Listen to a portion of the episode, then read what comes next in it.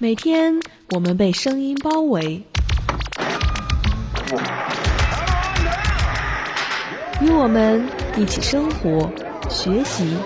忙碌。这是生活的语言，勾勒生命的轨迹。听听我的心声，年轻的心声。听听。九零后，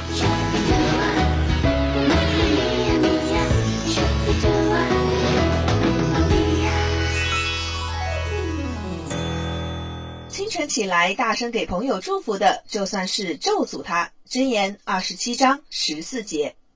你可能会对这节经文感到不明白。经文当中提到的那个人呢，只不过是爱社交罢了，大清早起来的就很兴奋而已呀。难道这也算是太过分了吗？问题的症结在哪里呢？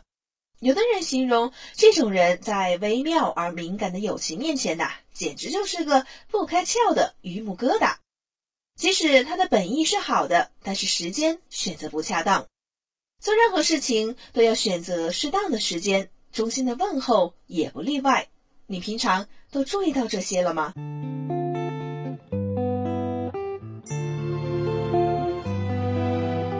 好，欢迎来到两岸电台的节目《听听九零后》，我是你的好朋友乐心。如果乐心问你，你是一个懂礼貌的人吗？你会怎么回答我呢？会毫不犹豫地说：“是的，我是一个懂礼貌的人。”还是你支支吾吾了半天，犹豫了一会说：“嗯，可能是吧，有的时候是，有的时候又不是。”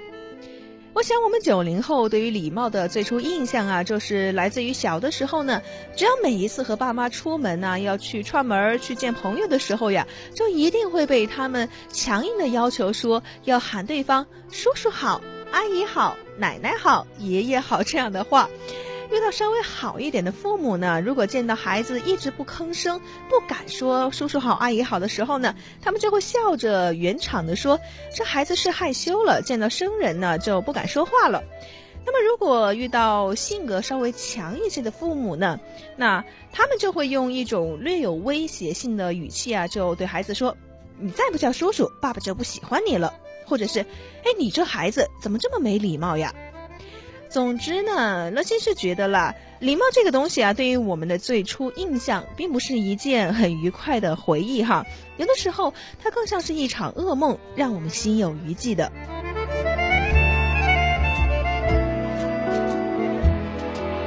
长大之后，当我真正对礼貌有所认识呢，就是从啊表示尊重开始的。比如一群人开会，其中一个人站起来要发言了，那么其他的人呢，就一定会停止讨论了，也更加不可能去玩手机或者打电话的。又或者是呃和一个人进行交流的过程当中呢，我需要表现的有耐心的去听别人把话完全的说完，而不是急匆匆的就打断了人家的话，然后又发表自己的意见。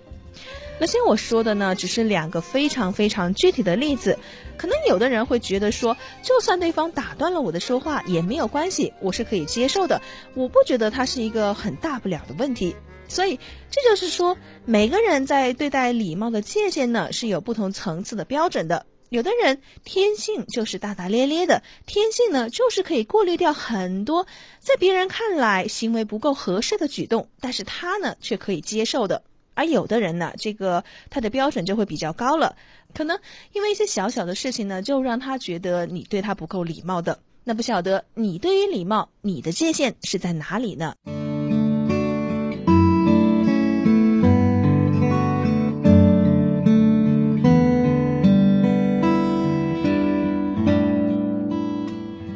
一点是乐心我在教会里面才察觉到的，我不确定它是不是和礼貌非常有关系，可能只是地域文化的差异了。你先听听看哈，在西方的一个文化里面呢，谢谢和对不起呢是使用频率非常非常高的一个词语。那么我知道我们国家的人呢，有的时候就会觉得。哎呀，关系都那么好了，两个人的关系哈，都是那么好的朋友，都是铁哥们儿，或者说都是一家人，都是亲戚了。那么说一声谢谢呢，就会显得是非常的见外了。那说一声对不起呢，又会觉得好像很别扭似的，所以很多的事情都是在所谓的默契当中，或者是所谓的一个眼神当中，就这样的过去了。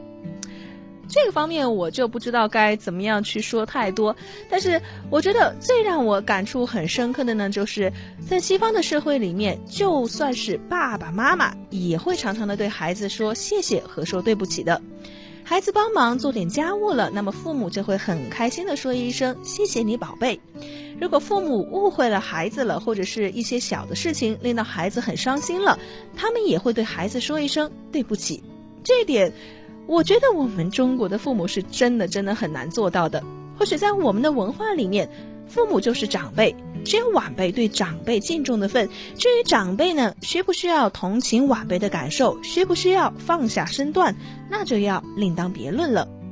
那因我老实说，我是很不喜欢这一点的哈，呃，因为从某一个角度来说，父母的说话权还有父母的支配权，会让孩子感到不受尊重，而且孩子感受不到礼貌的待遇，就真的很难自身的去学习如何礼貌的待人了。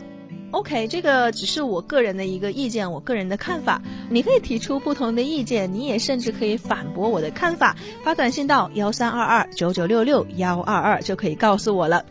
我想在节目当中呢，我只是表达出礼貌应该是双向性的，并且不能因为辈分等级的高低呢就缺失它了。不晓得这一点你赞不赞同呢？When I wake up in the morning，说早安，刷牙洗脸直到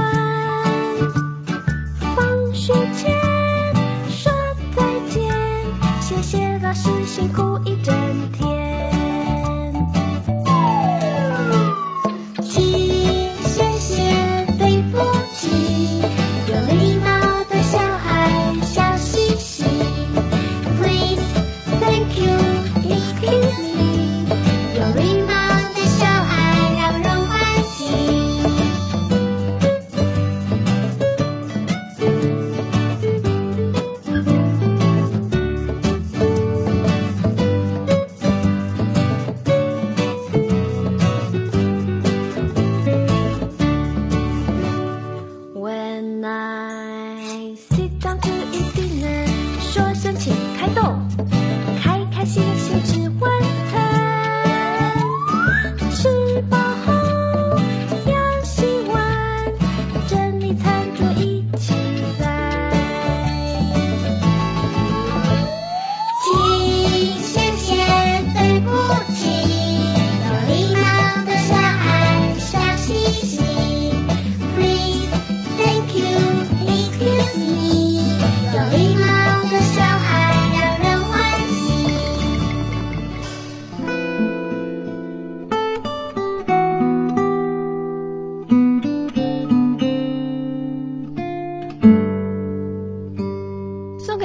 首中英文合唱的歌曲《礼貌歌》很可爱，里面还有小孩子的声音，也还有一些非常简单的英语。那希望呢你会喜欢这一首歌曲。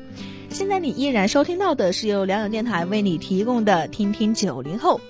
不可否认的是，礼貌在许多的优秀品格当中排名并不算靠前的，它没有勇敢那么的高贵，也没有正直那么的重要。但是，如果你仔细分析的话呢，就会发现，假使一个人他没有其他的品格，比如忍耐，比如宽恕，还有谦卑，那么他是很难很难做到说可以彬彬有礼的。想要试验一下你自己是不是一个有礼貌的人呢，就要看一看，当别人的行为举止很令你烦恼的时候，你的态度还有你的回应表现是怎么样的。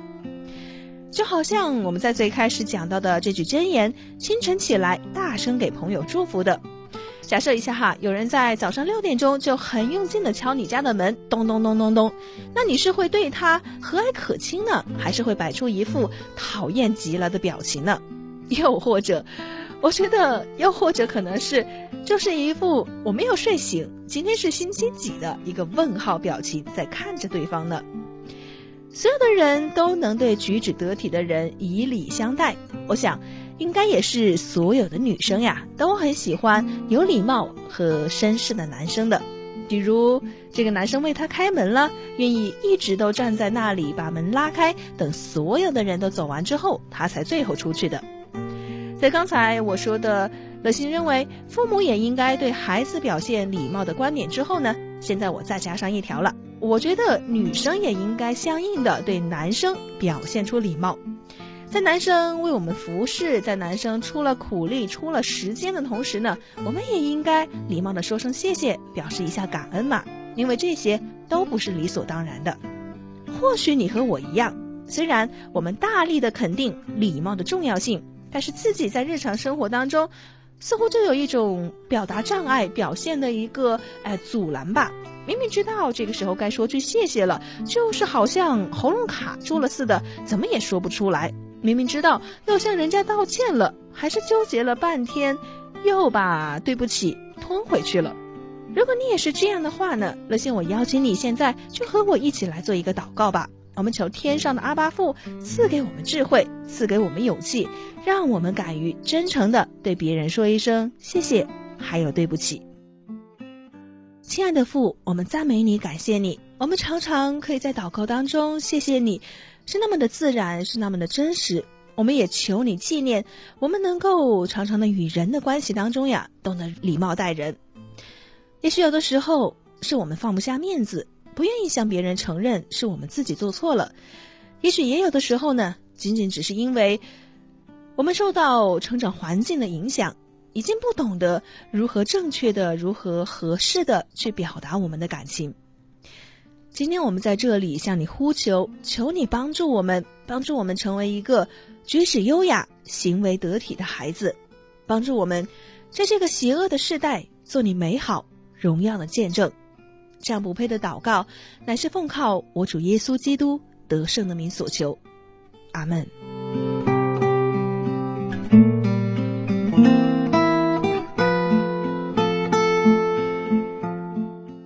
九零后，最后乐心要和你说结束语的时候呢，我希望我来说一句宣言，让我们都成为有礼貌的人。谢谢你的收听，幺三二二九九六六幺二二，欢迎你随时随地都和乐心保持联系，和我来发一条短信。这个就是今天的节目了，我们明天的同一时间再见，拜拜。